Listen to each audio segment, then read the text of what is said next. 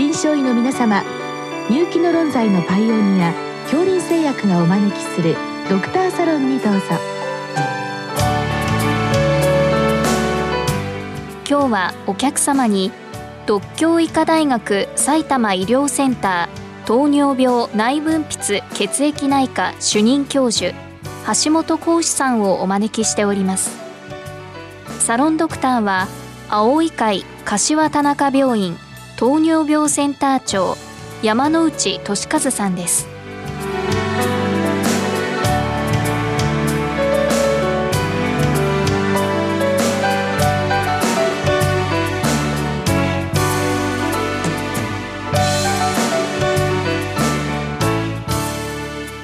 橋本先生よろしくお願いいたします。よろしくお願いします。えー、今日は、えー、埼玉市の先生からのご質問で学童及び思春期の、えー、甲状腺の主張についてお話お聞かせくださいということですけれども、はい、先生あのこれ甲状腺が腫れてるよって言いますとまあやはり健康診断で指針でくると。はいいう、はい、まあ、そこで指摘されてこられるケースがやはり一番多いんでしょうね。そうですねあの検診や、まあ、学校での定期の検診、まあ、そういったもので指摘されることが多いです。うん、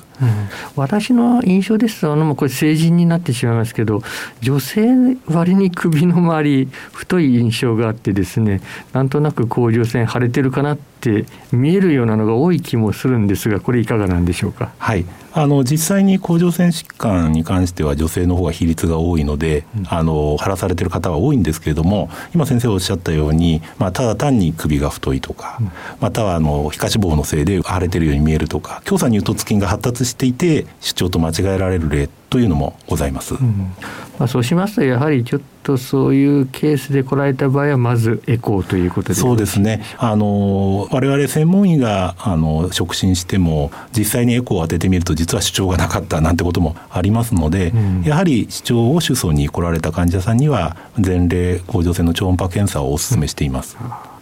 ということで、まあ、あのそこのところで、まあ、甲状腺腫れてるよといったケースに、まあ、限ってですが、まあ、今日はあの学童思春期を中心にしたお話ということですけれども、まあ、学童思春期に関してまあ、甲状腺が腫れてるよといった場合、まあ、これはやはり単純性が多いんでしょうか？はい、あの先生おっしゃいますように単純性甲状腺腫もこの時期の患者さんに特徴的な疾患なんですけども実はですね、まあ、あの単純性甲状腺腫が多いのは女子高校生に非常に多いんですけども、うん、大体我が国の女子高校生の約3%ぐらいにしかないと言われています。で実はですね意外かもしれないんですけれども、うん、6歳以上で甲状腺腫を、まあ、微慢性の甲状腺腫を提出する最も多い疾患は橋本病なんですね。そうなんですか。はい、ちょっと意外ですね。はい。そうしますと、まあ1位が橋本病。そうですね。2位はそうしますとバセドウ病そうですね。バセドウ病になります。ただ、まあ、バセドウ病はですねあのバセドウ病全体としますとこの時期思春期、まあ、学童期思春期の子は、まあ、全体の5%ぐらいというふうに言われていまして、うん、有病率はまあ約0.02%なのでそんなに頻度は多くないですが、うん、まあ、順位から言いますと橋本病バセドウ病の順になると思います。うんあと、まあ、これお子さん方中心ですけど、まあ、特に子どもでマークすべき甲状腺主張の疾患何かございますか？はい、えー、そんなに頻度は多くありませんがあのペンドレッド症候群というのがございます、えー、先天性の肝温性難聴を呈している患者さんが10歳ぐらいから甲状腺腫を呈することがあります。で、この場合はですね、結構あの大きめな甲状腺腫になりまして、触るとゴムまりのように柔らかいことが多いです。で、まあその本当に主張が大きいので、それを気にされてこられるケースが多いですが、実際のところはそんなに甲状腺機能は悪くなるケースは多くないんですね。ただまあ中にはやはり甲状腺機能がぐっと下がってしまうケースもありますので、まあ経過観察は必要になると思います。症候群ですから他にこう何かまあ、病変ないしあちょっと異常なところあるんでしょうはいあの内耳の障害めまいとかそういった症状も呈してまいります。とまあ難聴などがそうですね。難聴の起用のある方で甲状腺が腫れている場合はやはりこの症候群を疑った方がいいと思います。うんあと先生あの一時福島などで話題になりましたけれどもこれ甲状腺の腫瘍ですね、まあ、小児は多いんじゃないかっていう話も当時あったんですけどこれ実際にいかがなんでしょうか？はい。あの実際にはそんなに多くの頻度はありません、まあ、100万人に1名から2名といった頻度で、えー、大体の場合は、まあ、甲状腺エコーを当てた時に、まあ、脳胞などが見つかるケースがありますが、まあ、それでも、えー、甲状腺がないわけではありませんので、えー、もし支流等結節等が見つけられるようであればぜひ専門医の方にコンサルテーションしていただきたいと思います。まあ、次にあの症状というご質問なんですが、まあ、これあの大人と変わらないものはまあ変わらないとしてですね子ども独特で注意すべきものとしてまあ、まず橋本病ですと何が挙げられますでしょうか？はい、あのまあもちろん甲状腺腫があメインの症状なんですけれども、えー、成長障害を見られることが多いです。うん、えー、やはりあの甲状腺機能が下がってきてしまうと成長の度合い特に身長の伸びが抑えられますので、うん、学校の健康の記録などで成長曲線を作ったりするといつ頃から発症したかということが分かったりします。うん、そうしますとやはり低身長で悩まれている方は一度はチェックした方がいいそうですね。甲状腺ホルモンを含め内分泌系のスクリーニングをお勧めします、ああそうですね診断の進め方に移りますけれども、まあ、先ほどにも今非常にエコーが力を持ってきたということですけれども、はい、まあ、エコーで異常所見があった場合、まあ、次やはりあのまずはホルモンと抗体となりますけれど、はい、甲状腺ホルモンに関しましてですけれどもこれ小児期独特の例えばあの成長に伴った変化などで知られているものって何かあるのでしょうか？あのまあ、学童からも新規までになりますと、まあ、ほぼ、えー、成人の正常範囲を提供して良いかと思います。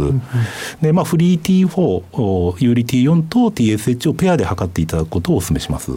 まあ、そのあたりは、まあ、あんまり成人と変わらないというそうですね。まあ、大幅には変わらないと考えていいと思います。抗体の方なんですけど、こちらもあまり、はい違いはないんでしょうそうですね。あのやはり自己抗体としまして、えー、抗サイログロブリン抗体と抗 TPO 抗体甲状腺ペロキシダーゼ抗体の両方を測定することをお勧めしています。まあ、そういったもので異常をチェックしてということですけど、はい、まあ、最後にこの治療ですね、はい、これもまあ成人と違うところがいくつかあるかと思いますけど、はい、まあ、まずこの橋本病から、はい、えー、治療最近の考え方といったものを、はい、えー、示していただければと思いますけど。はい、えーまあ、新生児機能甲状腺機能低下症にはかなり大量の、えー、レボチロキシンいわゆる LT4 を使うわけですけれども、うん、もう学童期から思春期になりましたらなるべく少量のものから始めていった方が安全です、うん、基本的には LT4 で12.5マイクログラムからのスタートをお勧めしています。非常に少ない量ですね、はい。まあ、ただ2週間から4週間ぐらいのラインで、うん、えチェックしていきながら全増していきますので、うん、えー、まあ、あの指摘量に行くまでにはそんなに時間はかからないと思います。一般的には指摘量は大人とあまり変わらないんでしょうか？そうですねあの大抵の場合は50マイクログラムから100マイクログラムの間で収まると考えています。まあ、この辺りはゆっくりゆっくり上げていくそうですね急ぐ必要はないと思います。次バセドウですが、はい、これは先生あの最近ガイドラインが変えられたり、はい。まあ、いろいろな動きがあるようなので少し詳しく教えていただきたいんですが、はい、まず一般論で、はい、えー、最近の2019年のものですが、はい、これは小には含まれているわけでしょういないんでしょうか、えー、実は小には含まれてはいないんですね。コラムとして含まれていますが小児のガイドラインは2016年に作られているものがあ今一番新しいものでそれに沿って小児内分泌の先生方は治療をされています。うんまあ、小児で一番特徴的なのはですね、えー、高校上腺薬の中でもチアマゾール MMI プロピルチロワイルスル PTU2 つありますが、えー、やはり PTU の方は小児は重症肝障害やあとはあえー、MPO 安価に関する、えー、血管炎などの重篤な副作用を生じることが多いので、えー、第一選択としてはもう間違いなくチアマゾール MMI を推奨しています。この場合あの女性に多いわけで、まあ、我々妊娠の可能性とかですね、えー、将来の可能性常に考えてしまうんですけど、まあ、例えば思春期のもう最後の方の18歳とか19歳この辺りでもやはり MMI が推奨されているんでしょうそうですね。あのもう18歳になってきますと、まあ、成人と同じなわけですけれども、まあ、成人でも実は第一選択は MMI が推奨されています。やはりそれは力化が強くてやはり治療効果が高いということが推奨の原因です。まあ、妊娠したら速やかに変えるという方そうですね、まあ、本当はあの居住希望のある女性の方は、まあ、初めから PTU に変えているケースが多いです。うんさてその19年の方、まあ、あの小児は必ずしも対象じゃないようですが、まあ、どういった点がポイントになるのでしょうか、はい。えー、MMI の量に関しましては以前は初期投与量として重症例には 30mg もしくはまあ45ぐらいまでっていうような記載もあったかと思うんですけれども今回2019年のガイドラインでは重症量であっても MMI の場合は 15mg まで PTU の場合も150ミリまでということでやはり副作用を起こさないような量を念頭に置いた量が推奨されています。うん、副作用を起こす、まあ、下流球減少症でしょうけどこれは濃度といいますか容量依存性ということが、はい、間違いなくございます。やはり15ミリと30ミリは明らかに、えー、エビデンス的にその発症率が違いますので、はい、今は MMI だったら15ミリからでもし重症例の場合だったら、えー、無機ヨウ素ヨウ化カリウム丸を用いることを推奨しています。まあ、なかなかこう下がりにくいケースもありますけどその場合もそのヨウ素を使うという形でよろしいわけでしょうか、はい、基本的にはあのよく言われるエスケープ現象がございますけれどもヨウ素の場合は、えー、TSH レセプター抗体が高い状態が続いている難治例の場合はまずエスケープ現象起こりませんので、うん、比較的安全にしかも長期にヨウ化カリウムが無機要素を使用することができると思います。うんまあ、この場合ですけれども、まあ、速やかにあの良くなる場合はいいんですけれども小児の場合この難治例といったものはいかがなんでしょうか？はいえー、先生のおっしゃる通りで実は小児のバセドウ病は極めて難治の方が多いです。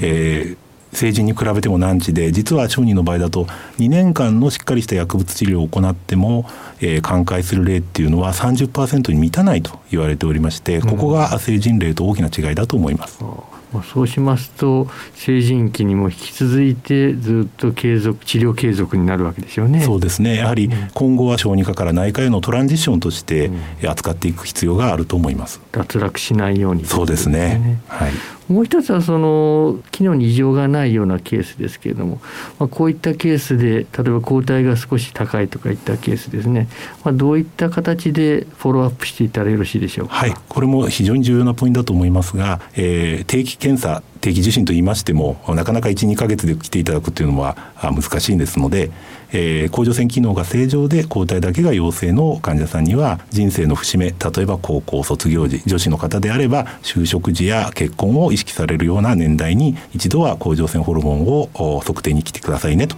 いうふうに指導しています。どうも先生今日はありがとうございました。ありがとうございました。